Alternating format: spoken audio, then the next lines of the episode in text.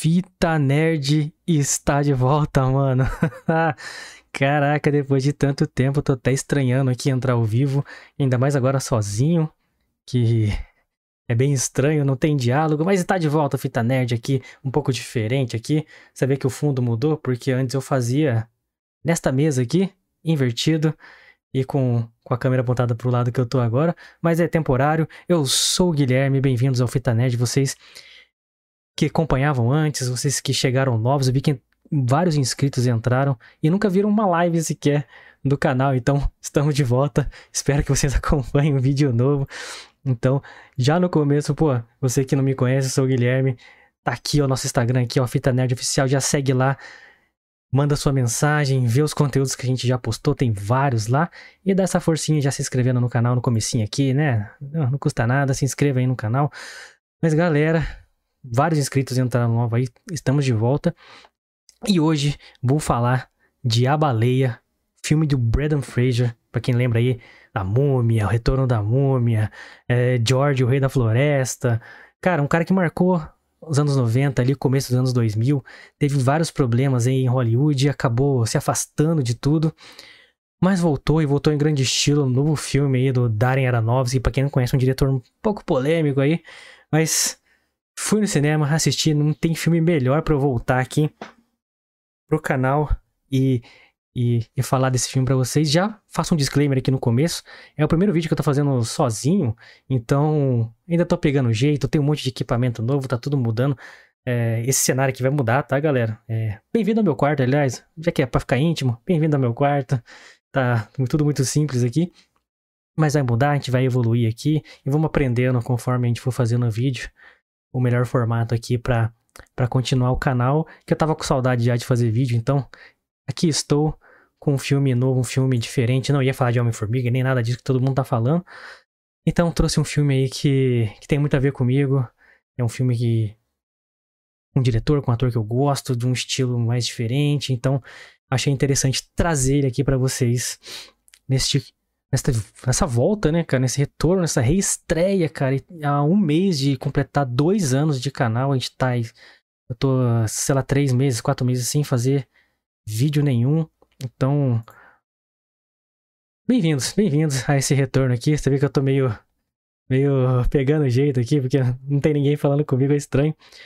Mas antes de eu começar, antes de entrar na, na resenha aqui do do filme da baleia, vou dar alguns recadinhos aqui básicos, tá?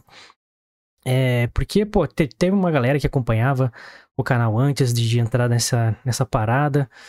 E eu preciso fazer, dar alguns recados aqui é, sobre o que aconteceu, o que vai acontecer, o que está acontecendo nesse retorno aqui. Porque se uma pessoa assistia, se 500 assistia, se 500 mil assistia, eu acho que eu devo, devo essas explicações. Então vou dar esses recadinhos aqui no começo, lembrando vocês todos aí por favor, se inscrevam no canal. Obrigado a todos os inscritos que foram caindo, foram entrando aqui durante essa pausa, consumindo os vídeos que já estavam no canal.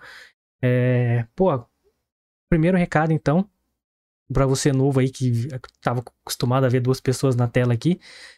Por enquanto, até esse momento aqui, vai ser só eu no canal, eu, Guilherme. Era eu e o Lucas. É, a gente parou, tivemos alguns problemas ali e tal. É, houve uma conversa e tal, mas não, não, não, não tive respostas e tal. Então eu decidi tocar as coisas pra frente, porque, hum, né, a gente precisa fazer coisa, eu tava com saudade de fazer. Eu investi uma grana aqui num equipamento novo, tá chegando muita coisa aqui pra, pra fazer conteúdo aqui pro canal, então é, precisava continuar. Devo isso a, a, tudo que já foi construído, a tudo que, que eu me dediquei ao canal, a criar marca, a, a, criar as artes, a criar tudo que tem no canal. Então, eu devia isso a mim mesmo, a, a não desistir disso aqui. Então, não sei, não sei o que vai acontecer no futuro, mas por enquanto é, sou só eu aqui, então é, me deem essa força aí, troquem ideia comigo, porque é estranho fazer sozinho aqui.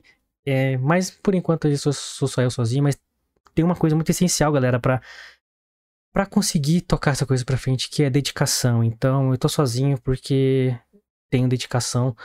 É, e é basicamente isso, mas vamos ver o que acontece no futuro. Por enquanto é só eu. Então, vamos, vamos seguir aí. Segundo recadinho aí, que não vai ter mais playlist de política no canal. A gente tinha uma, uma playlist para falar de política, chamava Fita Política. Não vai ter mais, vai ser um canal 100% voltado à cultura pop, cultura nerd. É bem melhor. A gente fazia sentido essa playlist no passado, hoje já não faz mais.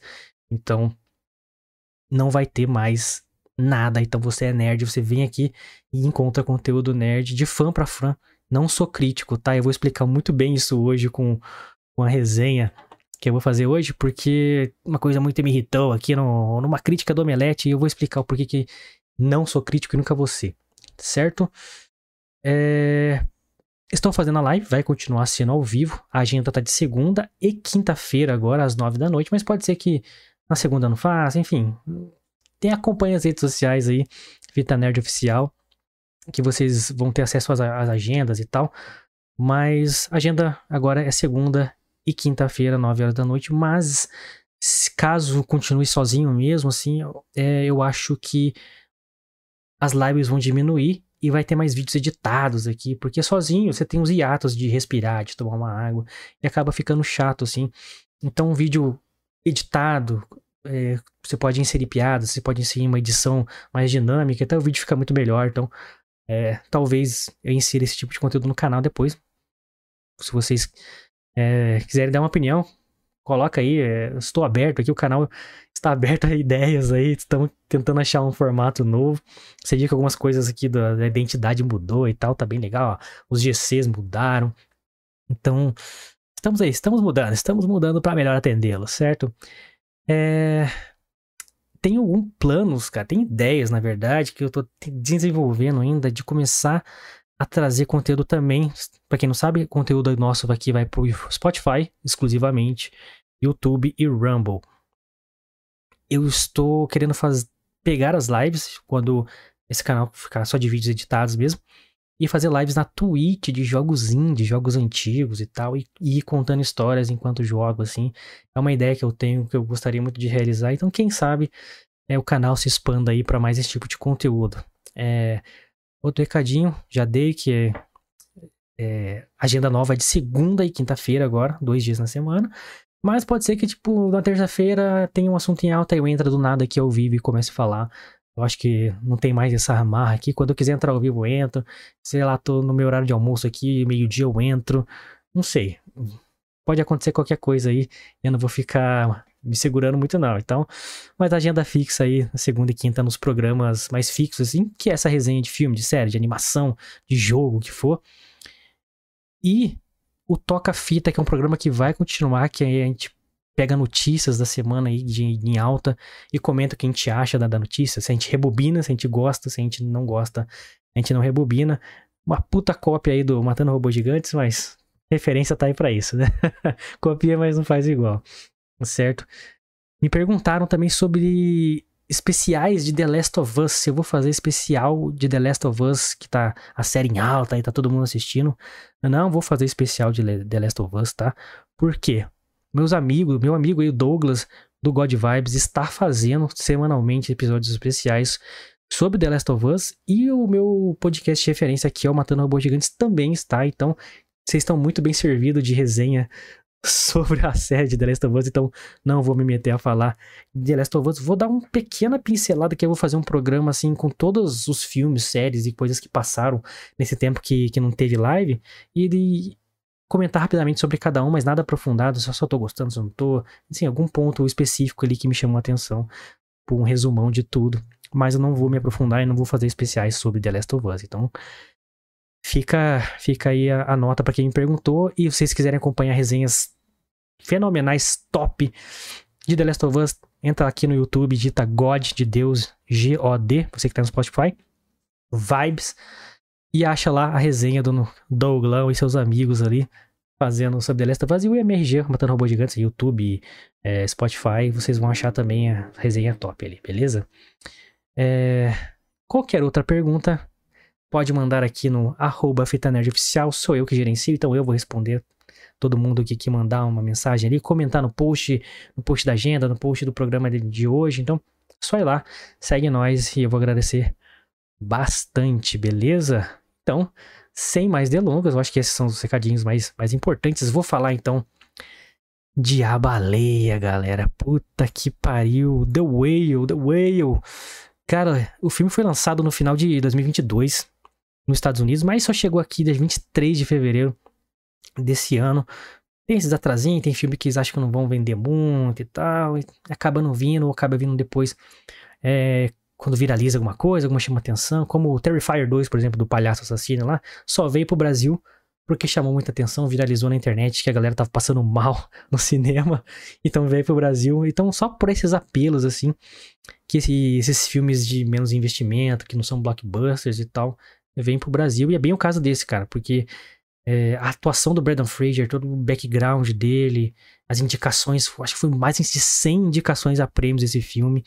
Cara, absurdo, assim. Então, é um filme dirigido pelo Darren Aronofsky, galera. Quem não sabe, ele roteiriza, ele fez filmes como Cisne Negro, ganhador de Oscar. Hacking for a Dream, ganhador de Oscar. Mãe, e mais recente, é um filmaço. Cara, ele é um diretor muito autoral. E não é um dos meus diretores favoritos, não cara. Mas assim, eu, eu gosto muito de cara que é autoral, faz o que ele tá pensando exatamente, assim.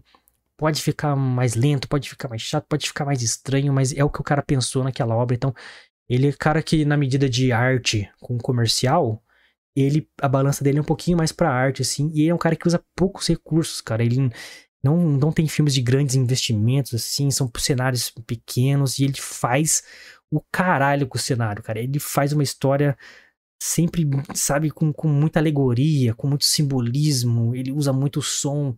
É, não tô falando de trilha sonora, tô falando de som mesmo, de ambiente, assim, pra, pra mexer com as suas emoções, luzes naturais e tal. É um cara que, cara, eu admiro muito a ousadia dele para fazer filme, cara. Então, nisso me chama muita atenção. Gosto de todos os filmes dele. É, mas não é um dos meus diretores favoritos, porque tem alguns momentos de barriga ali e tal. Enfim, não é para qualquer um assistir realmente.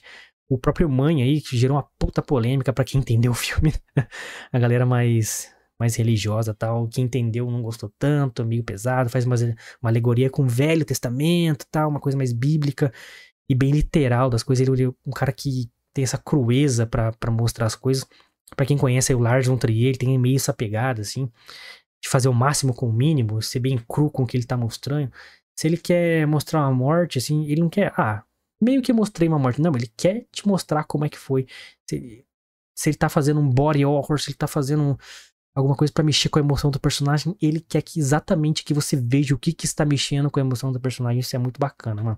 O roteiro é do Samuel D. Hunter, que tem a peça com o mesmo nome, então ele ajudou o Darren aí a adaptar esse roteiro da peça de teatro pro pro cinema. Eu acho que sem alterar tanta coisa, o filme é bem teatral, tá?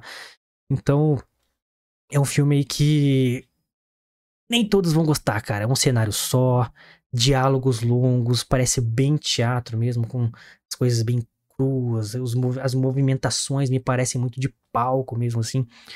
Então, é um filme que pode não, não agradar muito a galera que só vê Vingadores, por exemplo. Não, isso não tem problema nenhum, tá, galera? É de gosto, é gosto é gosto. Mas é uma experiência bem legal. Então vamos lá. Cara, sinopse. No filme de A Baleia, a gente acompanha aí a, a história do Charlie, que é o personagem do, do Brandon Fraser, que após sofrer um trauma, cara, na sua vida bem foda, assim, ele começa a comer compulsivamente, assim, e se vê, assim, no momento presente ali, com obesidade mórbida, assim, severa, muito doente, e com a saúde bem debilitada, ele, a gente começa a acompanhar uma semana inteira da vida dele ali, que ele já tá meio que no fim da vida ali, onde ele tenta se reconectar com a sua filha que ele abandonou, cara, é porque vou explicar mais para frente, mas ele tenta essa última chance de redenção, que ele tenta mostrar para a filha dele, que tá meio rebelde assim, é, tudo de bom que ela esqueceu, que tem nela, que tem no mundo e tal, a, a bondade da vida, enquanto ele mesmo assim vai se definhando e tal, e ele mesmo não acredita na própria bondade. Então, tem essa dualidade assim muito muito interessante de acompanhar no filme todo. É.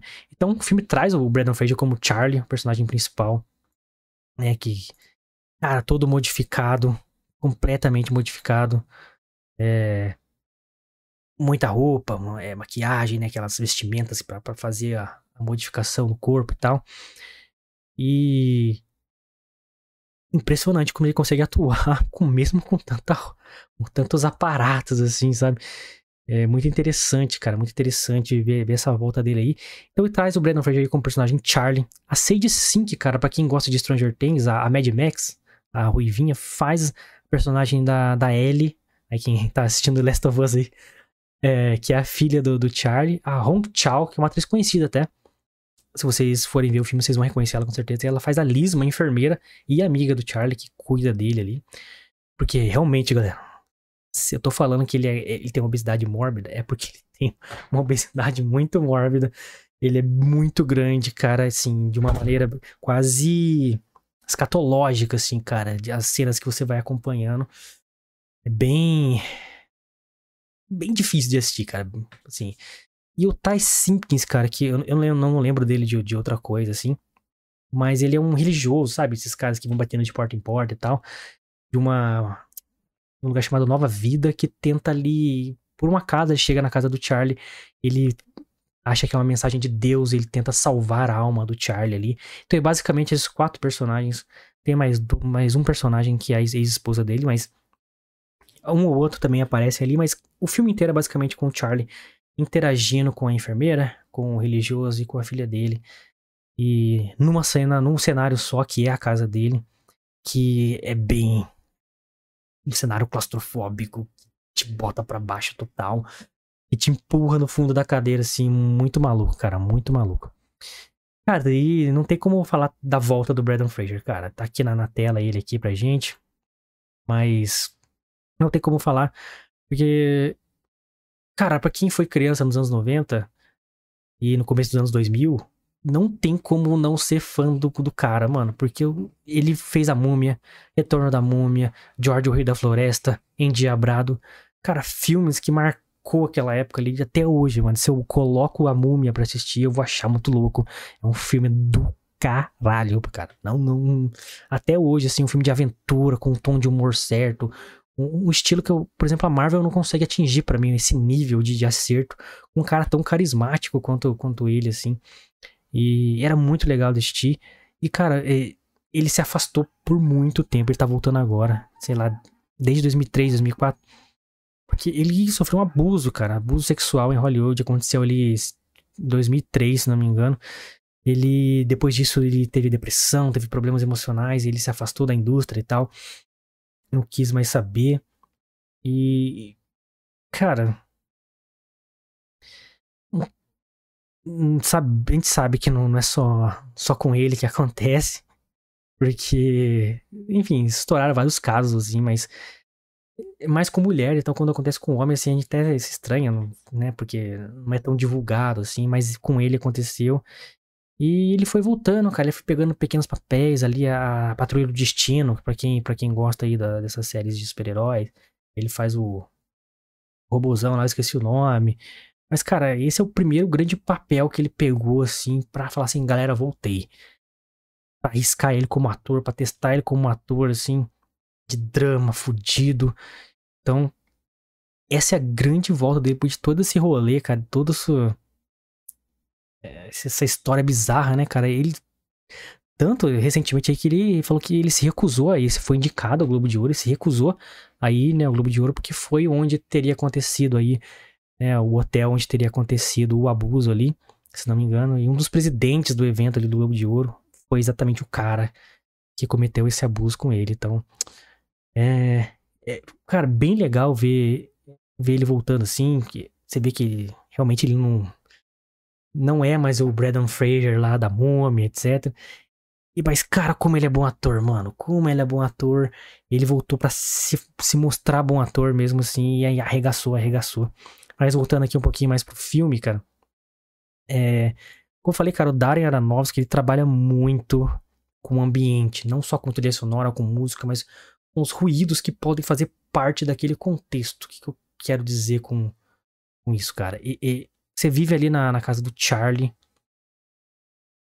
toda escura, toda tampada, ele não quer que ninguém veja ele, ele mesmo tem um pouco de vergonha, ele, ele é um professor de inglês ali, de, de, de, redação e tal acredito que redação publicitária ali, que ele tá ensinando persuasão e coisas assim. E, mano, ele não liga a câmera dele para falar com os alunos. Ele fala que tá quebrado e tal, mas é porque ele não quer que ninguém veja como ele é e tal. E o Darren, assim como em Mãe, assim como Hacken, e outros filmes dele, ele pega esse ambiente e ele transforma o ambiente para manipular sua emoção, cara.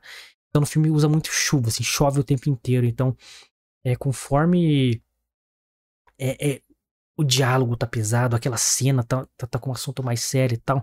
Os quartos, os momentos mais sombrios, assim, né? Sombrios mesmo, cara. Sombrios da, da, do filme. É, o som da chuva fica mais forte, sabe? A cena fica mais escura, mais claustrofóbica.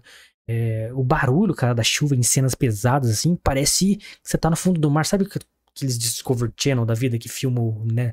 National Geographic, que vai no mar, começa a filmar baleia, o caralho, golfinho, aí fica aqui, aquele barulho ensurdecedor embaixo do mar. Que teoricamente não dá pra você escutar nada, mas como tá batendo coisa em, um, em algo que tá captando som, é, fica aquele barulho estrondoso, parece que seu tímpano tá estourando. Ele faz isso no filme, cara. E você fica completamente desconfortável, cara. Então, ele faz isso muito em Mãe. Só que aqui em A Baleia, ele usa trilha sonora, ele usa sons, a música vai subindo, abaixa, não sei o quê. E em Mãe, ele não usa trilha sonora, ele só usa os sons do ambiente, o que é bem interessante também. Mas nesse aqui, ele utiliza dos dois e faz muito sentido. Mas essa parada da, dos quartos mais escuros, da chuva parecendo tipo, assim, um mar agitado mesmo, assim, cara, é, é muito, muito, muito, muito bem feito, cara. Essa mixagem de som é, te passa realmente a emoção da cena, assim. Cara, que é bizarro, assim. Cês, 99% do filme você vai se sentir desconfortável, porque é, é bem, bem pesado, cara. Bem pesado isso que eu tenho a dizer. É, claro, galera, tô, tô contando. Vai sair alguns spoilers, eu tô contando meio que o clima do filme aqui, mas vai ter spoilers, tá? Então, cuidado aí, né? Então, com, conforme ele vai buscando, né, como eu falou, falei na sinopse, ele busca uma redenção ali pra, pra com a filha dele, se aproximar, ensinar para ela que o mundo não, não é essa escuridão toda, porque ela mesma é meio que, uma rebelde ali, cara. Ela, ela, é bem, ela é evil, ela é má, sabe? Ela mata cachorro, caralho. Ela é muito maluca, cara. Então, assim, conforme ele vai se aproximando dela, conforme ele vai chegando perto dessa redenção, entre aspas, sacou? ele vai. As cenas, cara, vão ficando mais leves, o ambiente vai ficando mais leve, né? É quando o clima dos diálogos ele tem um pingo de esperança ou honestidade, você vai ver bastante nisso no filme. Honestidade, honestidade, honestidade. Então, é, conforme e, caminha as cenas para esse aspecto, a luz aparece na cena, a chuva diminui, você consegue ouvir a voz deles com, com mais clareza se sente mais calmo, a sensação daqui do mar agitado que eu falei vai passando um pouco. Bem interessante, cara. Isso, porra, é, é diretor autoral, mano. Não é, não é, um cara qualquer que tá fazendo bagulho e isso tem que, tem que ser dito, assim, cara. É muito maneiro, muito maneiro. Né? É, cara, o personagem do Charlie, ele, ele, desistiu da vida, mano. Ele desistiu da vida. É, o trauma que ele teve ali é, é foi bem pesado conforme você vai conhecendo a história dele vai ficando cada vez mais pesada, mais bizarra. E você entende um pouquinho do. A busca por redenção que ele tá tendo, sacou? Então, assim, ele deposita tudo que, que, que não tem nele mais, isso na visão dele de personagem, tá? Ele deposita na, na filha, cara. A filha dele é a imagem de bondade que ele acredita no mundo, que não existe nem mesmo nele, sabe? Mas tem que existir nela. Para ele tem que existir nela. E ele tem que salvar ela, ele tem que garantir que essa menina, que a Ellie vai ter é, uma vida melhor, que ela vai ser uma boa pessoa, porque ele acredita, assim, fielmente que ela é uma pessoa incrível, uma pessoa maravilhosa. Ele passa essa semana buscando isso, cara. É, sim, com toda a limitação dele, porque ele não consegue sair de casa. Tem, as pessoas têm, ela tem que ir na casa dele, ele não consegue mal sair do sofá. É tão ruim que é a situação dele ali. Então, entrando nos spoilers, tá, galera? Avisando. Ele abandona a família dele ali para ficar com o Alan, que era meio que um aluno dele ali e tal. É, então ele se, se, se, se, descobre homossexual ali, ele abandona a família dele porque ele se apaixona por esse Alan, né, seu companheiro ali, e acaba se afastando. A ex-mulher dele não quer que ele fique próximo da filha. E. Enfim, essa é, é o. É o porquê ele abandona a família, né? E na trama, spoiler, muta aí se você não quer ouvir. é, o Alan, o companheiro dele, comete suicídio, cara. E em um, um, determinado ponto ali da vida deles, porque ele, ele era um cara dessa ordem religiosa que o outro personagem é, que o personagem do Thomas é. E aí, quando a família dele descobre que ele é homossexual, que ele se apaixonou pelo Charlie, eles meio que rejeitam ele, porque ele não ia casar com a menina da igreja e tal, e ele se. Cara, ele se, se vê numa depressão profunda ali, até que ele não aguenta mais e ele se mata. E o nosso querido Charlie ali fica traumatizado e começa a descontar na comida. E fica nessa situação horrorosa, sem a família dele, sem a filha dele. E você vai descobrir que, que ele nunca deixou de gostar dela, assim, era mais por, por vergonha dele mesmo, por todas as escolhas que ele fez, por, enfim. É bem, bem delicada, assim, cara, a história. Vai com cuidado, assim, não vai com preconceito, não. Sei que tem pessoas que tem. Né? Mas, porra, é uma história muito bonita, mas com desfecho sabe o que aconteceu com o Charlie, assim, mexe muito com você, cara. é muita. Muito cabuloso, assim, cara. E o nome do filme, né? É, muita gente achou que fosse uma piada, assim, com, com o, o sobrepeso dele e tal. A baleia e tal. E é.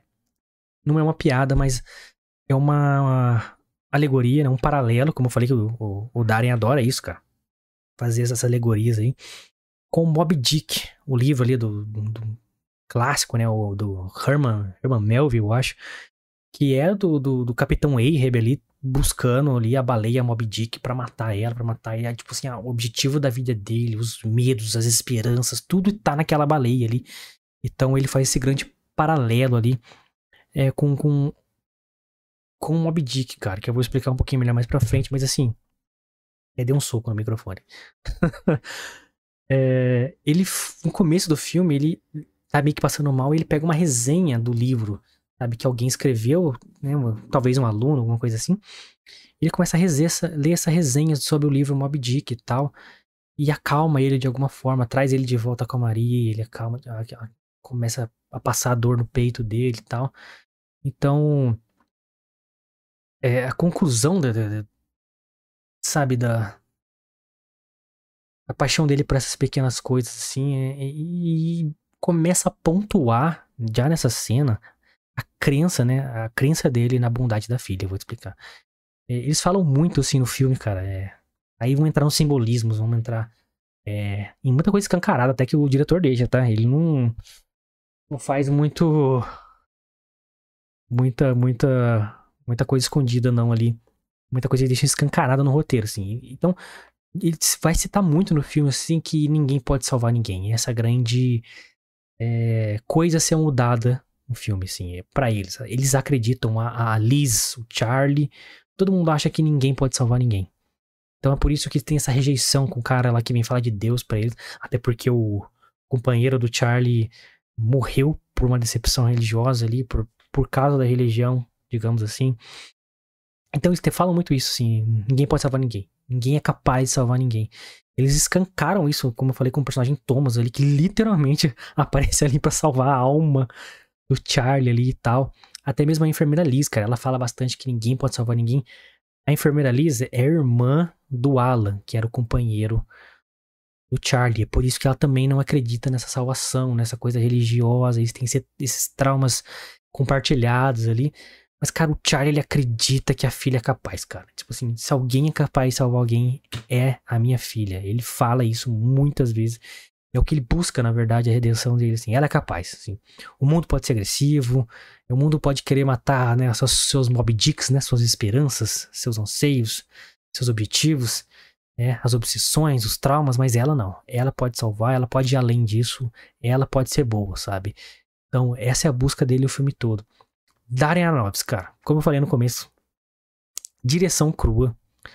Cara, ele mostra tudo que tem que ser mostrado, como eu falei. Cara, ele, ele tem que mostrar assim para você ficar horrorizado com a situação do Charlie. Ele mostra o Charlie como um corpo inteiro, ele mostra ele pelado, ele mostra ele tomando banho, as dificuldades que ele tem para andar, todos os aparatos que ele precisa para sequer dormir, sabe? Para ir no banheiro ele demora meia hora assim para se movimentar.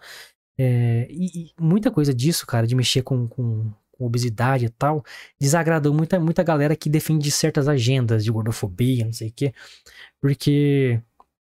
Aliás, é, daqui a pouco eu vou falar sobre isso, tá? Porque tem a ver com a crítica do Omelete que eu citei, que é bem, bem. Bem nesse ponto, assim. Mas, cara, é, é, é ali, cara. É o que ele quer mostrar. E ele mostra, assim. Então, por isso que eu admiro, cara, assim, você pode não gostar, mas é exatamente o que ele quer fazer. Ele quer mostrar isso para te, te mostrar a situação do cara. Ele não quer falar, ah, ele tem uma obesidade mórbida, mas não precisa mostrar que o cara é gigantesco, porque vai horrorizar, não. Não, esse é o ponto do filme, entendeu? Eu vou mostrar sim, e ele mostra tudo, cara, e é bem, muito bem feito, tá? Muito bem feita a maquiagem, tudo. E impressionante como o Brandon Fraser consegue atuar com tanta coisa assim, cara, em cima dele e tal. Muito foda. Até na cara, assim, cara, como é que ele consegue passar emoção se, tipo, sim, você coloca maqui, muita maquiagem, aqueles aparatos, né, é de pele e tal. Como é que você consegue ter expressão, cara? E ele consegue ter, assim, com os olhos, ele te olha, assim, a voz trêmula. Muito bom, muito bom. Mas continuando aqui na, na direção, cara, ele, então ele mostra tudo que tem que ser mostrado, ele é muito autoral, cara. É, é, é um filme muito teatral, como eu falei. É, é realmente, assim, um, um palco de teatro. É ele decide bem o que cada personagem representa ali, né, cara? A, a devoção da Liz com, com a história do irmão dela, por isso que ele cuida de Charlie, porque é o que sobrou da família dela. E por Charlie é a mesma coisa, por Charlie é aquela desistência da vida. Então, ele sabe o pro Thomas é a busca ali pela, pela fé dele, pela fé cega dele. Né? A, a, a, a Ellie, cara, com, sabe, o mundo me decepcionou e eu vou decepcionar o mundo. Então, ele, cara, ele te mostra assim, ele esse personagem é isso, e ele não não te esconde assim, ah, você vai ter que descobrir como é que. Não, não tem isso, assim. A complexidade tá nas relações, cara. Nas relações, justamente dessas características que cada um tem ali. É muito interessante, cara. Muito teatral, assim mesmo.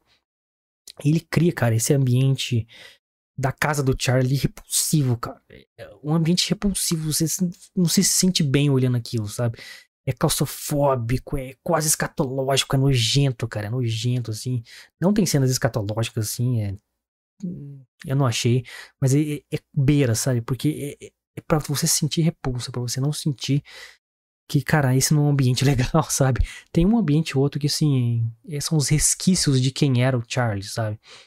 E esse ambiente, ele te amedronta, cara, com, com os, os volumes altos e baixos, né, do, do, das músicas, é, dos ruídos, do, do, das mixagens de som que ele faz da chuva.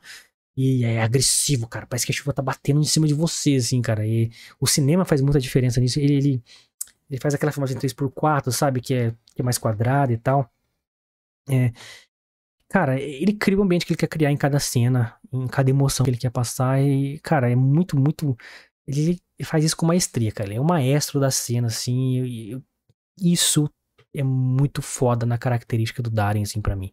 Muito bom, cara. Isso, e ele continua, cara. Em todos os filmes dele vai ter isso, até hoje, pelo menos. Alegorias e simbolismo. Então ele vai manipulando as suas emoções. Aqui é muito essa parada do Bob Dick, da esperança, de depositar aquilo ali, e ao mesmo tempo você não ter nada com aquilo. A resenha que ele lê, cara, sobre, sobre Mob Dick ali, muito interessante. E foi muito importante pro filme, fica a dica aí. É. Então, ele vai manipulando emoções, cara. É com barulho de chuva, fazendo essa alusão ao mar, né? O barulho do mar e tal.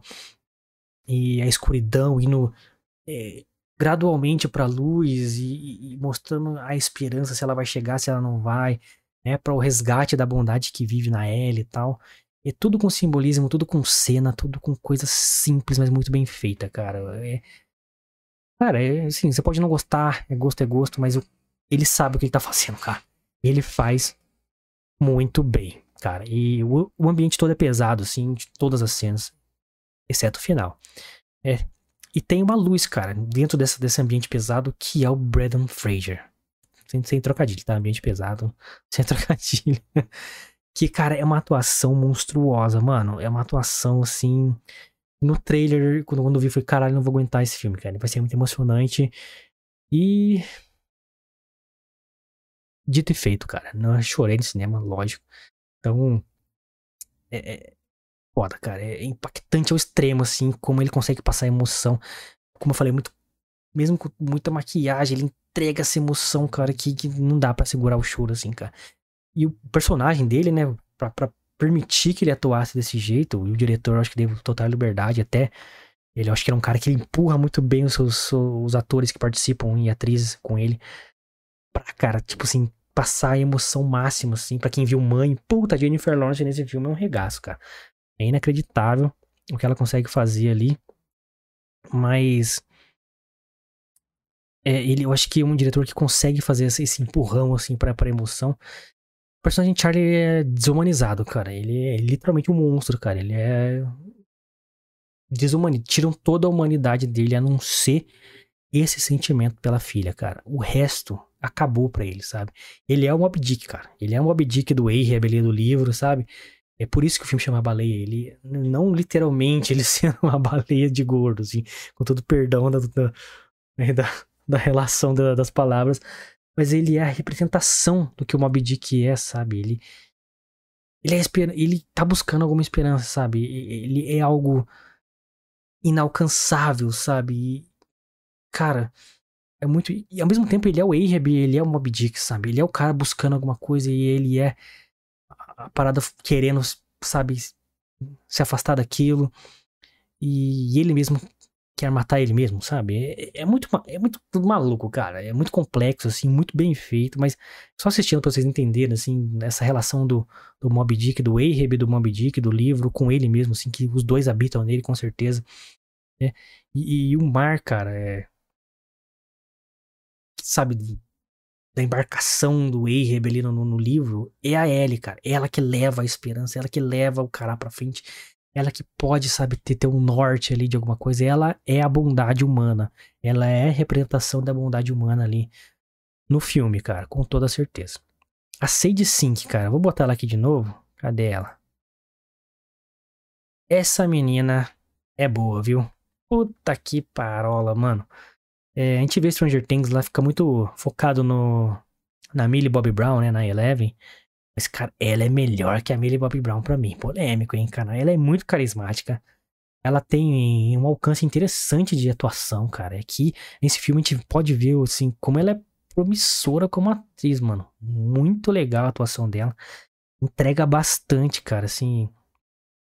Fiquei, porra, muito, muito feliz de ver, assim, ó atuação dela manda muito bem, cara. Principalmente no ato final. Puta merda. Que cadê o ato final? Não sei se eu dou esse spoiler pra vocês, mas. Acho que é um spoiler tão grande não, mas tá aqui, é nessa cena. Esse ato final impressionante, cara. Ela. Sim, muito promissora, cara. Eu acho ela que vai dar mais certo no, em cinema do que a própria Miriam Bobby Brown, que vai ficar muito marcada como Eleven, cara. E não é tão carismática. Ela tá se. Ela era quando era mais nova e tá ficando meio, meio xarope, cara. Não tô, gostando, não tô vendo muito esse, esse carisma dela. Cara, então, A Baleia, bicho, é um filme assim. impressionante. Pesado, não é para qualquer um. Prepare-se, não, não vai comendo muita coisa. Não leva coisa. Se for foi no cinema ou na sua casa, que for. Não come nada, não. Fica a dica aí, porque tem cenas ali que você vai se sentir muito mal, cara. Você vai se sentir muito mal. É um filme que você sai destruído, cara. Tipo assim, é um final com desfecho, assim, interessante. Não é um final totalmente triste, digamos assim. Mas, cara, é uma jornada de destruição, cara. Assim, você. Você fica mal, cara. Você se enxerga naquele ambiente ali a emoção do Charlie do Brandon Fraser ali, que pode entregar o Oscar pra ele, que com certeza merece muito. E, cara, você vai ficar assim desconfortável, você vai ficar, sabe, afundado na cadeira, assim. Então não come nada, não. Até porque, né, se ele tem obesidade mórbida, vão ter cenas não tão legais com comida. Fica a dica também aí. Se afasta de comida aí. Já come antes, sei lá. Mas não assiste, não é um filme longo. É... Então fica a dica aí. Cara, é um filme pesado. É um filme que não é para todo mundo. É um ambiente só, diálogos longos, é, relações complexas, temas delicados, temas que, que se você defende certas agendas aí não vão te agradar. Mas, puta, cara, é, é, pra, eles nitidamente quiseram manter a, a, o sentimento de teatro dentro da tela, sabe? Então você vê que a adaptação ela, ela manteve muita coisa de formato de teatro. O impressionante como o Darren Aronofsky consegue usar pouco recurso e faz um filme cheio de simbolismo, cheio de significados e muitas alegorias. É, personagens que talvez não são tão complicados, que ele escancara quem é quem, mas quando eles se relacionam, a parada fica complexa, fica profunda, fica legal de ver, sabe? E o Brandon Fraser, mano, ele é um espetáculo, cara. Ele é um espetáculo, ele te emociona em 4, 5, 6 cenas aqui, fácil, fácil. E sem, sem precisar de muito, cara. E sem muito com a fala dele, com. Um, cara, tem umas frases ali que vai te quebrar no meio, cara. Vai te quebrar no meio. E. É lógico que eu rebobino a baleia. Cara, minha nota pra esse filme é 10. Por tudo que envolve, pela ousadia do diretor, que eu sempre admiro. Posso não gostar totalmente do que ele faz ali. Mas, cara, o cara é ousado, ele faz o que ele acredita, ele banca o que ele acredita, isso eu admiro demais. A volta do Brandon Fraser se provando como um ator dramático de altíssimo nível. Então, cara, Sage Sink mandando muito bem. Então, elenco pequeno, cenas feitas pro, pro, pro elenco brilhar, sabe? Cara, assuntos interessantes de uma jornada de uma semana ali do, do Charlie com a filha dele, com a Liz, as, aquela história se desenrolando na nossa frente. E eles entregam uma coisa no final ali que você, puta, mano, você você não aguenta, você quebra, você chora. Então o filme, cara, é muito interessante. Darren Aronofsky acertou de novo. O último filme dele que foi Mãe, eu adorei por toda essa ousadia dele e traz de novo esse estilo é, aplicado de forma diferente, com, sabe, uma história muito diferente também, como ele costuma fazer. E, cara, é, geralmente, em alguns diretores, eles trazem essas alegorias, né? Só que eles botam algum manto de fantasia por cima. O Darren não faz isso, cara. Ele é cru. A alegoria dele é crua, crua, crua, cara. E isso não é negativo para mim, cara. Eu acho que isso traz uma brutalidade, uma veracidade pra, pra história que te impacta muito mais. E ele faz isso muito bem, cara. E, cara, reparem uh, no ambiente, no som, na chuva, nas luzes, no que tá sendo falado, assim, vai te envolver muito no filme. Cara, filme nota 10, rebobinado aqui no canal. E antes de terminar, como eu prometi, tem uma, uma crítica do, do, do, do Omelete aqui. E como eu falei para vocês, eu não sou crítico de cinema. E nunca vou ser. Porque eu sou fã de cinema, cara. Eu sou fã, eu quero gostar dos filmes, eu quero gostar das séries, eu quero gostar das animações. Eu faço essa análise também mais técnica um pouquinho. Mas, cara, longe de mim é tipo assim, começar a, a, ter essa empáfia, sabe? Subir num pedestalzinho, achar que eu sou fodão, achar que eu sou melhor que todo mundo e que nada serve para mim. Isso eu nunca vou fazer, cara. Eu quero gostar, eu quero que a maioria dos filmes sejam bons para eu, pra eu aproveitar do filme. Então, cara, eu tento achar os lados bons dos filmes, assim. E cada filme tem sua régua para mim. Eu não posso pegar a mesma régua que eu uso pro Vingadores e colocar pra Baleia. É, não, cara. Vingadores é um filme leve, o roteiro mais, sabe, light e tal, não tem nada de complexo ali, é um filme pra você se divertir, pra fã de quadrinho. Aqui não, aqui você tem mais técnicas, você tem um alto cinema, sabe? Então é outra régua, mas, cara, você não pode ter essa empáfia, sabe? Ó, oh, isso é. Cara, eu odeio. Cara, crítico de cinema, ultimamente, parece que odeio o que faz, cara. Eles não gostam de nenhum filme, a não ser que compra alguma agenda, que eles tenham alguma inclusão LGBT, não sei o quê o filme é bom. Tem não sei o que, o filme é bom. O filme fala disso, desse problema social, o filme é bom. E a história do filme? Não, a história não importa. É lógico que a história importa. Se você botar uma mensagem social, o que quer que for, mano, foda-se qual agenda você tem, lute pelo que você acredita, mas se você botar isso numa história boa, isso vai ser lembrado por muito mais tempo, cara. Que você fazer um filme bosta que ninguém vai lembrar. Ah, mas tá a mensagem ali. Porra, não é assim, né, gente? Não é assim. Então, olha aqui. Essa crítica do Omelete, publicada no dia 17 do 2, mês passado, pelo Caio Colette. Esse, esse cidadão aqui já postou algumas críticas que eu infelizmente li. É, não conheço pessoalmente, não sei se ele é uma boa pessoa e tal, mas a crítica dele não posso concordar nunca, cara. É um cara que odeia cinema. Então, o Belete, por que vocês estão colocando pessoas que odeiam cinema pra fazer crítica de cinema? Porque tem cara elogiando Homem-Formiga no, no site e falando mal de A Baleia. Olha, olha esse headline aqui. Abre aspas aí pro Caio Colette, crítico do cinema. Ou, inautêntico, maniqueísta e nojento. A baleia é tudo que seu, que seu protagonista não é. Darren Aronofsky não poderia ligar menos para a humanidade de seus personagens. Eu não vou ler a crítica inteira porque não merece, mas só pelo esse título babaca aqui, vocês imaginam o porquê. Por quê? Porque é um filme que não entrega agenda, que é um filme que não, não faz, né, não cumpre a cartilha né, de, de certas ideologias e tal. E, cara, não importa que ideologia que você tem, eu tô falando de história, storytelling. A história é boa, ela te emociona. Cara, tudo bem não ter a, mensagem social que você quer que tenha obrigatoriamente em todos os filmes. Não, não é bem assim, cara. Entendeu? Eu acho muita babaquice, muita empáfia, sabe? Essa arrogância infundada em nada. Cara, esse cara o que? Ele um cara frustrado de cinema, tentou ser roteirista, tentou ser alguma coisa e não conseguiu. Eu não entendo, cara. Esse mesmo Caio Colette, lembro que ele fez uma crítica do filme O Homem do Norte, do Robert Eggers, que para mim é uma puta obra-prima sobre vikings, como todos os filmes do Robert Eggers eu adoro, um puta diretor autoral também, e que se preocupa muito mais com a história, com aquilo que ele quer passar exatamente do que de fazer um blockbuster, assim, ele consegue equilibrar bem a arte com o comercial, ele vende bem, ele não gasta tanto dinheiro e faz um filme foda com uma história foda, com, com temas pesados, com temas delicados, consegue contar uma história diferente do que a gente tá acostumado. Assim como o Darren Aronofsky, sim. Eu, eu acho Robert Eggers melhor. É, o cara bem mais novo, aliás, isso eu acho. Mas como que ele pode falar mal de A Baleia e o Homem do Norte, cara? E não é que ele fala mal, ele esculacha o Homem do Norte. Não tem nada de legal, não tem nada de... Vou até buscar aqui, cara, mas... E falar isso da baleia, cara. É, é, é, é inacreditável, cara. É, é inacreditável essa, e é por isso que eu nunca vou ser crítico de cinema, cara. Sabe por quê? Porque parece que crítico de cinema odeia cinema. Eu não odeio cinema, eu adoro cinema. É por isso que eu tenho o um canal aqui. Posso falar para uma pessoa, posso falar para quanto for. Tô me divertindo fazendo, então. Cara, não, não entendo, cara, não entendo. Então, eu tô criticando o crítico. não conheço, repito, pessoalmente. Pode ser uma pessoa boa, pode ser um cara legal pra caramba.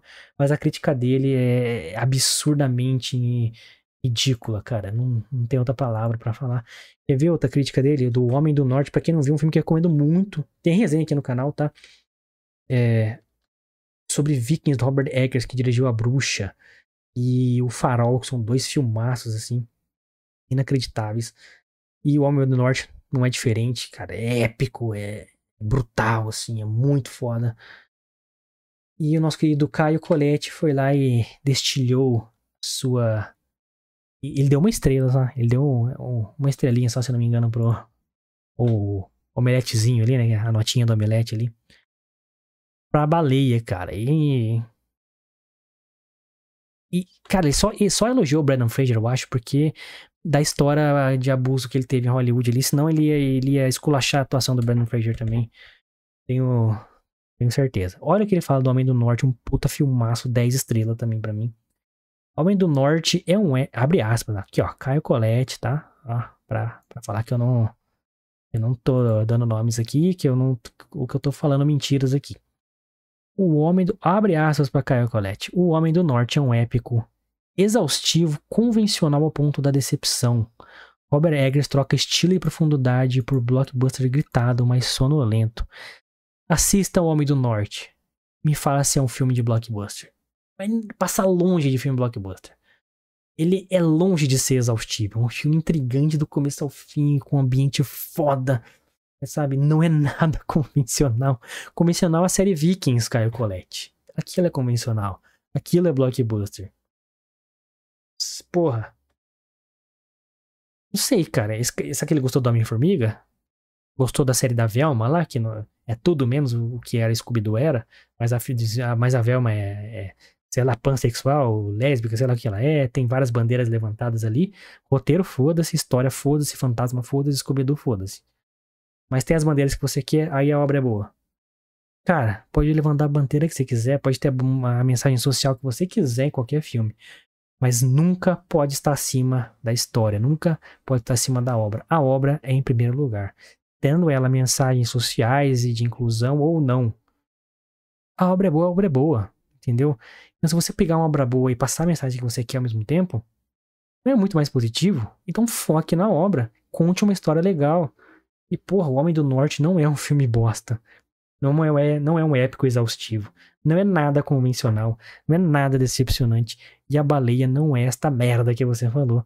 É só uma coisa que eu queria fazer há muito tempo, que, cara, esses críticos odeiam cinema, cara. Odeiam. Então, este canal não é feito de um crítico de cinema, um canal feito de fã para fã. É, eu sempre falo essa analogia que esse canal é para lembrar os motivos que fizeram a gente virar nerd. Qual é esse motivo? Pô, pra mim era correr da escola, assistir um episódio de Dragon Ball Z e sair na rua para falar com meus amigos sobre mais um episódio de Dragon Ball Z. E então, essa sensação que a gente quer, sabe? A gente, pô, mas você tem que suspender a descrença para gostar de obra X, Y, Z. Foda-se, a gente é fã. A gente de. Pô, lógico que eu não vou falar bem de tudo sempre, mas Cara, chegar a esse nível dessa crítica é inacreditável para mim, cara. Inacreditável. Então, A Baleia é nota 10. Brandon Fraser, foda. Darren Aronofsky, mais uma vez, entrega algo muito diferente, muito autoral e muito uma experiência muito, muito foda, assim, de ver. Só dica, não coma nada vendo o filme, pelo amor de Deus. Nota 10. Então, galera, essa é a minha resenha. É a resenha do Fita Nerd de A Baleia nesse retorno aqui. Eu vou retornar semana que vem, talvez na próxima quinta. Não vai ter programa na segunda, eu acho, mas retorno na próxima quinta.